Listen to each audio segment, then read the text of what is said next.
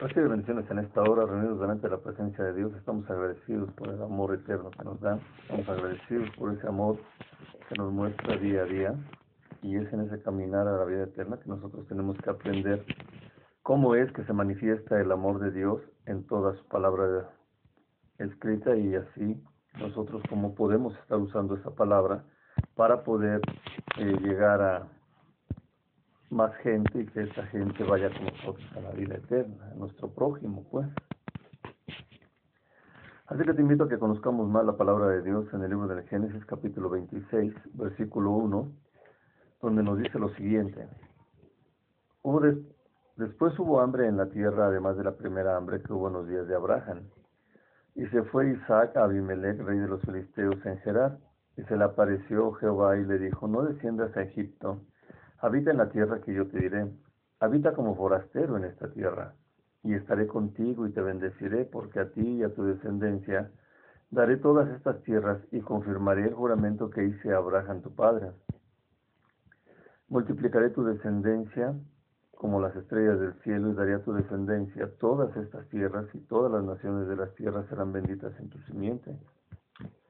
Por cuanto yo Abraham mi voz y guardó mi precepto, mis mandamientos, mis estatutos y mis leyes. Habitó pues Isaac en Gerar y los hombres de aquel lugar le preguntaron acerca de su mujer y él respondió, es mi hermana, porque tuvo miedo de decir, es mi mujer, pensando que tal vez los hombres del lugar lo matarían por causa de Rebeca, pues ella era de hermoso aspecto. Sucedió que después que él estuvo allí muchos días, Abimelech, rey de los filisteos, mirando por una ventana, vio a Isaac que acariciaba a Rebeca su mujer, y llamó a Abimelech a Isaac y dijo, He aquí, ella es de cierto tu mujer, ¿cómo pues dijiste es mi hermana? E Isaac le respondió, porque dije, quizá moriré por causa de ella. Y Abimelech dijo, ¿por qué nos has hecho esto? Por poco hubiera dormido alguno del pueblo con tu mujer y hubieras traído sobre nosotros el pecado. Entonces Abimelech mandó a todo el pueblo diciendo, el que tocare a este hombre o a su mujer, de cierto morirá. Y sembró Isaac en aquella tierra y cosechó aquel año ciento por uno y le bendijo Dios. El varón se enriqueció y fue prosperado y se engrandeció hasta hacerse muy poderoso. Y tuvo hato de ovejas y hato de vacas y mucha labranza y los filisteos le tuvieron envidia. Y todos los pozos que habían abierto los criados de Abraham, su padre en sus días, los filisteos los habían cegado y llenado de tierra. Entonces dijo Abimelech a Isaac, apártate de nosotros, porque mucho más poderoso que nosotros te has hecho. E Isaac se fue de ahí y acampó en el valle de Gerar y habitó allí. Y volvió a abrir Isaac los pozos de agua que habían abierto en los días de Abraham su padre y que los filisteos habían cegado después de la muerte de Abraham, y los llamó por los nombres que su padre los había llamado. Pero cuando los siervos de Isaac cavaron en el valle y hallaron allí un pozo de aguas vivas, los pastores de Gerar riñeron con los pastores de Isaac, diciendo, el agua es nuestra. Por eso llamó el nombre del pozo ese, esto es, contención, porque habían altercado con él. Y abrieron otro pozo y también riñeron sobre él y llamó su nombre Signa, esto es, enemistad.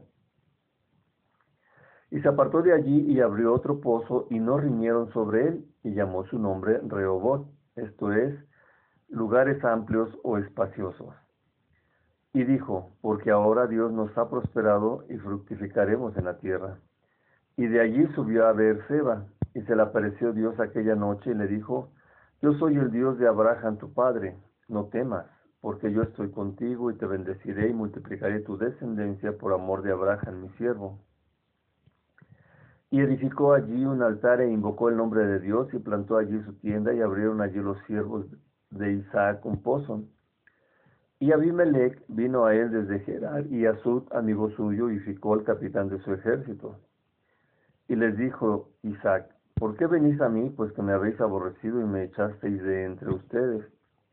Y ellos respondieron, hemos visto que Dios está contigo, y dijimos, haya ahora juramento entre nosotros, entre tú y nosotros, y haremos pacto contigo que no nos hagas mal, como nosotros no te hemos tocado y como solamente te hemos hecho bien y te enviamos en paz.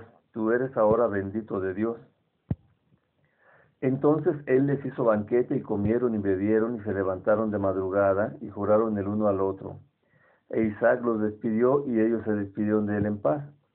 En aquel día sucedió que vinieron los criados de Isaac y le dieron nuevas acerca del pozo que habían abierto y le dijeron, hemos hallado agua y lo llamó Seba. Por esta causa, el nombre de aquella ciudad es Beer Seba hasta este día.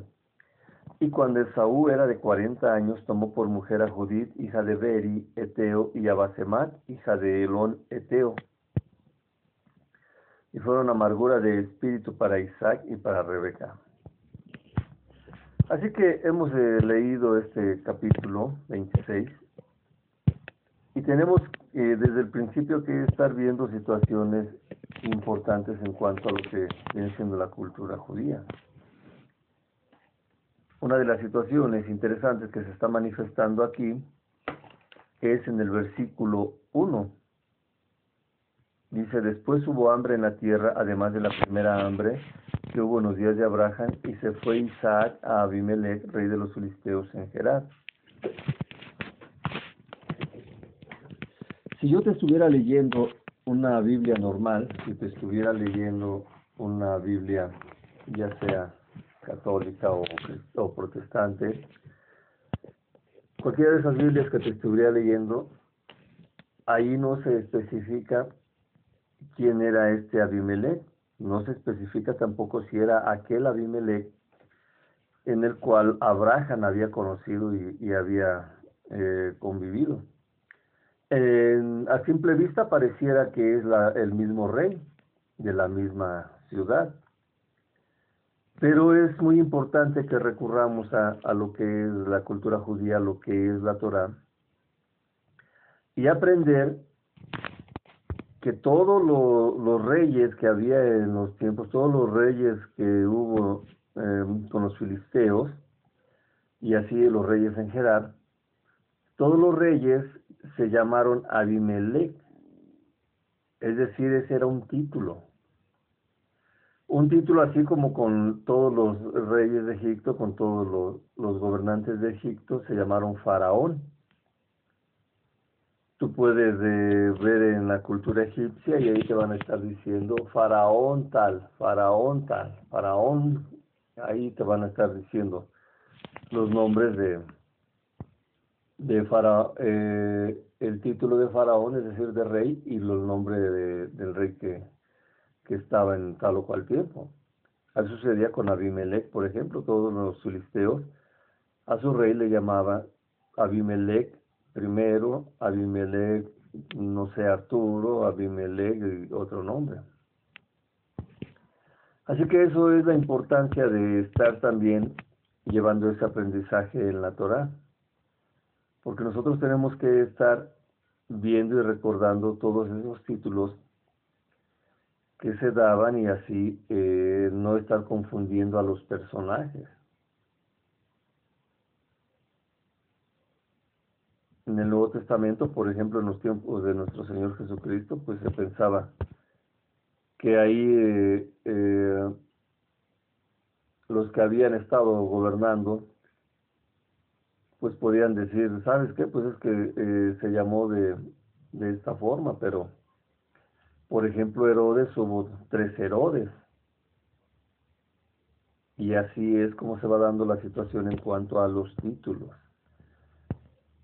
Ese, por ejemplo, eh, hay otros títulos que, que se estaban dando. Por ejemplo, cuando dice que cantó el gallo tres veces en la tercera vez y todo eso, pues no, no es propiamente que un gallo estuviera haciendo kikiriki allí en ese momento. Ese era un título. Gallo era un título que se daba a esa persona que se encargaba de leer el salmo en la madrugada antes de las seis de la mañana y eh, lo hacía de tal manera que la gente escuchaba el salmo y se preparaba para estar eh, teniendo un día más. No es, es, no es un animalito, es un título. Y así también vamos a todo lo que eh, viene a ser el versículo 2 ahora. Se le apareció Dios y le dijo, no desciendas a Egipto, habita en la tierra que yo te diré. Aquí lo que le está diciendo Dios es de que no saliera de Israel, que no, que pensaban que por la hambruna tan fuerte que hubo, eh, Isaac pensaba ir a, a, Egipto, que era muy fuerte y que seguramente iba a haber un buen trato para, para él. Pero Dios le dijo que no descendiera allá. El tercer versículo nos dice, habita en la tierra como forastero, y estaré contigo y te bendeciré, porque tú, a ti y a tu descendencia daré todas estas tierras y confirmaré el juramento que hice a Abraham tu padre. Es decir, ahí le está diciendo que habitara en esa tierra. Es la tierra que es de los filisteos y que estaba comprendida en los límites de Israel.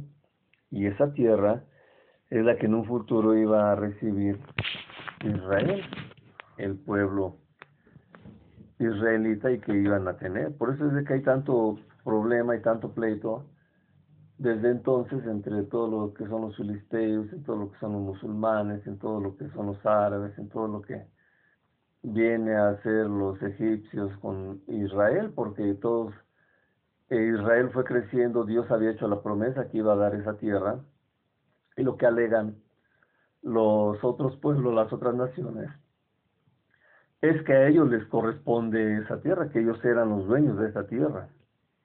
Pero, pues si Dios es dueño de la tierra, Él decide a quién darle la tierra a, tal o cual país o tal o cual nación. Eso decide solamente Dios. Y así estamos viendo nosotros cómo se va dando esta situación importantísima en cuanto a lo que eh, viene a ser la bendición que iba a haber de las tierras. Dios por eso le estaba hablando a Isaac. Otro punto clave que tenemos que estar viendo aquí es que se refiere a tu descendencia, no se refiere a tus descendencias. Muchas veces se dice, ah, es que son sus descendencias, no, mi descendencia, por ejemplo, viene a ser mi hija y los hijos de mi hija siguen teniendo mi descendencia. No todos los hijos de, mi hija y los hijos de, o sea, mis nietos, no todos ellos son mis descendencias, es mi descendencia.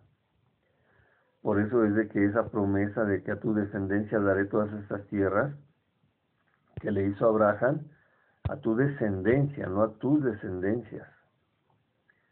Por eso es el Dios de Abraham, de Isaac y de Jacob. Ahí se está haciendo muy clara la palabra descendencia. Multiplicaré tu descendencia como la estrella del cielo y daré a tu descendencia todas estas tierras y todas las naciones de la tierra serán benditas en tu simiente. Entonces, esto también lo vemos que ya se lo había prometido en el libro del Génesis, en el capítulo 22, donde se estaba haciendo esta mención importante,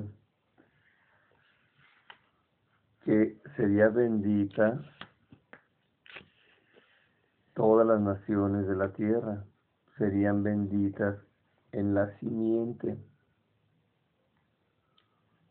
Entonces aquí nosotros estamos entendiendo que una cosa es la descendencia, otra cosa es la simiente, y así todo esto va dándole forma a la manera de, hablar. Aquí nos está diciendo, en este monte, entonces llamó a Abraham el nombre de aquel lugar, el Eterno se mostrará, pues se dirá como hoy, en este monte el Eterno se mostrará.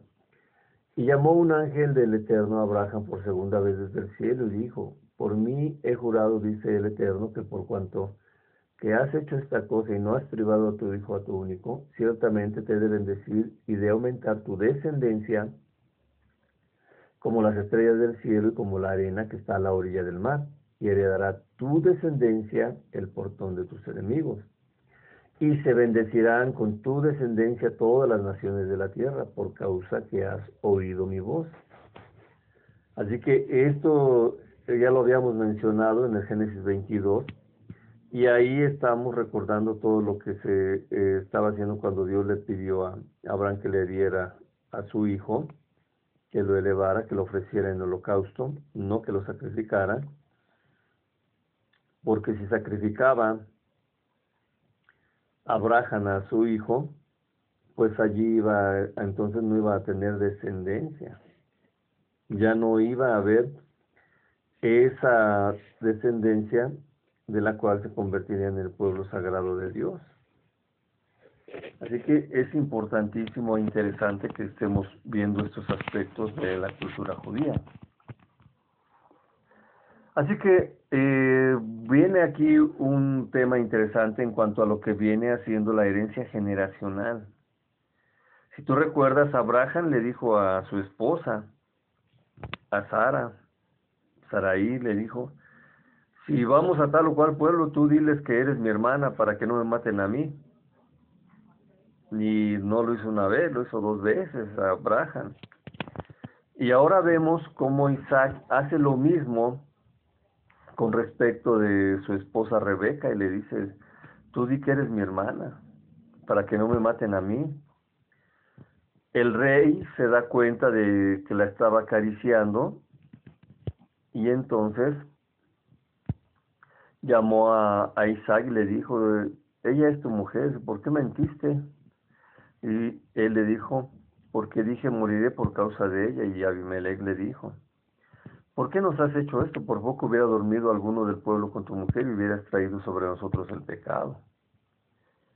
Y es Abimelech, es el rey que estaba gobernando en ese momento, el que le está diciendo, el que tocare a este hombre o a esta mujer, de cierto morirá.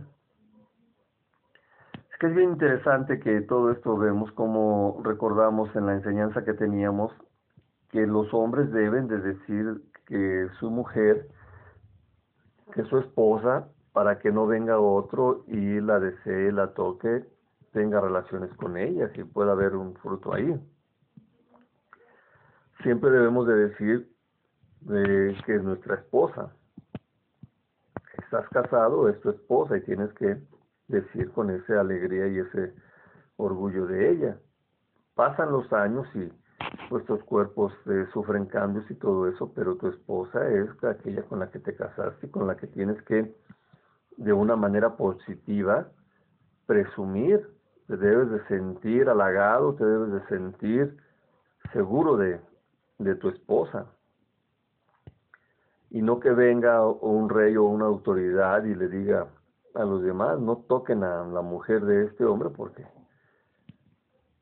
es su esposa. Él se equivocó cuando dijo que era su hermana, pero es su esposa y ahora hay que respetarlo a él y a ella. Entonces esperamos que esto quede muy claro para aquellos hombres que se avergüenzan de, su esposa, de decir que son casados, inclusive algunos ni traen el anillo de que están casados y esto pues abre la puerta a que otras mujeres, bueno, ahora ya hasta otros hombres, estén deseando a ese hombre que no trae anillo, que no trae esa muestra física de que es casado o casada. Puede ser también el caso de la mujer.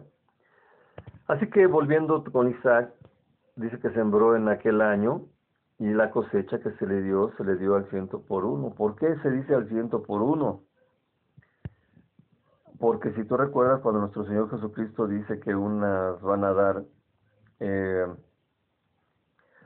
unos darán fruto de tanto, otros al cien por uno, otros eh, darán así. Aquí en este caso es diferente porque dice que Isaac cosechó aquel año ciento por uno, porque la tierra que le habían dado eh, los filisteos era una tierra que no que se calculaba que no iba a producir nada. Y cuando Isaac recibe esa tierra, entonces él lo que hace es, eh, estando dentro de lo que es la mano de Dios, lo que recibe es que dio 100 medidas de lo que era su productividad en realidad de aquella tierra. Lo que estaba calculado que esa tierra podía producir debido a la bendición especial de Dios se dio cien veces más de lo que se esperaba. Entonces, es muy importante que nosotros también veamos esta diferencia. Así pues, Isaac se enriqueció, fue muy prosperado y se engrandeció hasta hacerse muy poderoso. Yo no sé cómo somos los cristianos, pero en realidad sucede con nosotros que no tenemos esta, estas ideas de enriquecerse. No es malo que seas rico. Si Dios te da esa bendición para que seas rico, tú debes de creerle a Dios y de hacer lo que Él te diga y ser rico, disfrutar de tu riqueza y ayudar a otros. Si Dios también con la bendición que da te prospera, tú debes de agradecer esa prosperidad que recibes, disfrutar de esa prosperidad y compartirla con otros. Si Dios con la bendición que, que Él te da, Él te permite que te engrandezcas hasta hacerte muy poderoso, tú debes de, recibir esa bendición de ser engrandecido y de ser poderoso. Porque es una bendición que Dios te está dando. En esos tiempos se habla mucho de la prosperidad, pero no se explican estas cosas en el sentido de que podamos entender todo esto. La bendición de Dios siempre te va a enriquecer, la bendición de Dios siempre te va a prosperar y la bendición de Dios siempre te va a engrandecer para hacerte notable, para hacerte poderoso, para hacerte una persona a los que los demás pueden recurrir. Todo lo que esta bendición que Dios le está dando, fíjate, le permitió tener muchas ovejas, muchas vacas, mucha labranza. Obviamente se despertó la envidia de los filisteos y hubo pleito por los pozos. Pero nosotros como cristianos no debemos de tener temor de que la gente diga, ay, es que los cristianos siempre eh, tienen mucho porque Dios les da. Y es que los cristianos que, que se creen mucho porque tienen todo. Pero tú debes de creer esa bendición que Dios te está dando y debes de dar testimonio de esa bendición que Dios te da porque esa bendición te va a enriquecer, esa bendición te va a prosperar, esa bendición te va a engrandecer hasta hacerte notable, hasta hacerte poderoso. Si se despierta la envidia, bueno, ese es un problema que tendrá la gente. Y si hay envidia, los envidiosos no entrarán al reino de los cielos. Al contrario, nos debemos de alegrar cuando una persona por la bendición de Dios tiene esas cuatro características que se hacen ricos, que son prosperados, que son engrandecidos y que van a tener mucho de todo. Fíjate cómo es la envidia de estos filisteos, que todos los pozos que había abierto los criados de Abraham, ellos los cerraron, y luego cuando vieron que Isaac empezó a hacerse poderoso, le dijeron, el mismo Abimelech, el rey Abimelech, dice, no, vete de aquí porque tú eres mucho más poderoso que nosotros. Y de ahí también se va Isaac y vuelve a ver pozos y por la envidia que había, pues los siervos de Isaac y los siervos de todos lo, de los filisteos, pues los cerraban y así estaban teniendo grandes problemas. Dos pozos se abrieron, uno lo llamó contención, otro lo llamó enemistad, provocado como fruto de la envidia. Luego abrió otro pozo y ya no hubo riña ahí, y este dijo, esto es lugares amplios, son lugares espaciosos, Rehobot. ¿Por qué? Porque Dios había prosperado. Y fíjate cómo lo confirma Isaac en el versículo 22. Lo llamó lugares espaciosos ese pozo porque ahora Dios nos ha prosperado y fructificaremos en la tierra. Siempre que hay envidia, siempre que hay tropiezo, estará la oportunidad de que seamos prosperados y fructificaremos pasando ese tiempo de pruebas y de envidias. Así que Dios es tan bueno y tan amoroso que se le aparece a Isaac en la noche y le recuerda, yo soy el Dios de Abraham tu padre, no temas, porque yo estoy contigo y te bendeciré y multiplicaré tu descendencia por amor de Abraham mi siervo. Humildemente Isaac edifica allí un altar e invoca el nombre de Dios y ahí plantó su tienda y abrieron ahí los siervos de Isaac un pozo. Ya viendo que Abimelech y su gente que no podían hacer nada contra Isaac, ahora vinieron a hablar de paz, ahora vinieron a hablar de situaciones en las cuales ellos estaban compartiendo. Dice, vino Abimelech a él de Gerar con un grupo de amigos y fijó el jefe de su ejército. Entonces les dijo Isaac, ¿por qué motivo han venido a mí si ustedes me odiaron y me expulsaron de ustedes? Y le contestaron, hemos visto que está el Eterno contigo.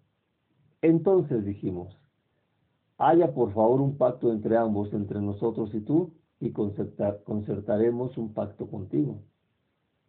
Y el pacto decía que no se harían mal, así como ellos no lo habían tocado, como ellos habían hecho con él solamente bien, que ellos también esperaban tener paz y tener bien, porque tú eres ahora bendito del Eterno. Esta etapa es muy difícil para los cristianos que la entiendan, porque vendrá tiempo de prueba, vendrá tiempo de dificultades, y en todo está la bendición de Dios. Dios te va a fructificar, te va a multiplicar, Dios te va a prosperar y te va a, a ser notable en donde tú estés. Pero viene la situación en la cual todo lo que tú tienes después, todos aquellos que te envidiaron van a entender que eres un bendito, que eres un apartado, que Dios está contigo. Y ellos van a querer hacer la paz contigo y tú debes de tener un corazón tan tierno, hombre o mujer que me escuchas, un corazón tan tierno que debes de perdonar y que debes de hacer pacto, que debes de amar a tu prójimo que te hizo daño, que te puso pruebas, que te envidió. ¿Por qué? Porque eso le gusta a Dios. Entonces, ese eh, pacto que se hace se cierra con un banquete, comieron, bebieron, disfrutaron se fueron, se despidieron y así se da un nombre a una ciudad que es Berseba. Se hace la mención también de que Saúl, el gemelo de Isaac, de, no, perdón, que Saúl, el hijo de Isaac, a los 40 años tomó por mujer a Judith, hija de Beri Eteo, y a hija de Eloneteo. ¿Por qué? Porque querían molestar a sus padres, no querían, saber que sus padres no recibían bien a una mujer de esas tierras filisteas, en este caso de los eteos, y también Esaú fue, fue de gran amargura para Isaac y para Rebeca, para su papá. Así es que en esta hora vamos a hacer oración y vamos a esperar que esa enseñanza te haya enriquecido a ti tanto como a mí. Repite, por favor. Padre Dios, en nombre de mi Señor Jesucristo, el cual recibo en mi corazón como mi Salvador, en esta hora te pido que rompas toda herencia generacional en mi descendencia. En esta hora te pido que rompas toda herencia generacional en la descendencia de mi esposo, de mi esposa. En esta hora te pido también que me permitas estar abierto para recibir tu bendición, una bendición que prospera, una bendición que enriquece, una bendición que me va a dar distinción y que me va a dar poder en el lugar donde habito. En esta hora, Padre, te pido que mi descendencia también sea bendita con tu mano poderosa para que así todos digamos que Dios nos ha bendecido tanto que por eso nosotros vamos a la vida eterna. Padre Dios, agradezco tu bendición. Señor Jesús, agradezco tu bendición de la vida eterna. Y Espíritu Santo, ayúdame a disfrutar de la bendición que Dios me está dando. Esto lo pedimos en nombre del Padre, del Hijo y del Espíritu Santo. Amén, amén y amén. Recibe bendiciones, que tengas un excelente día y si no nos vemos aquí, nos vemos en la vida eterna. Paz.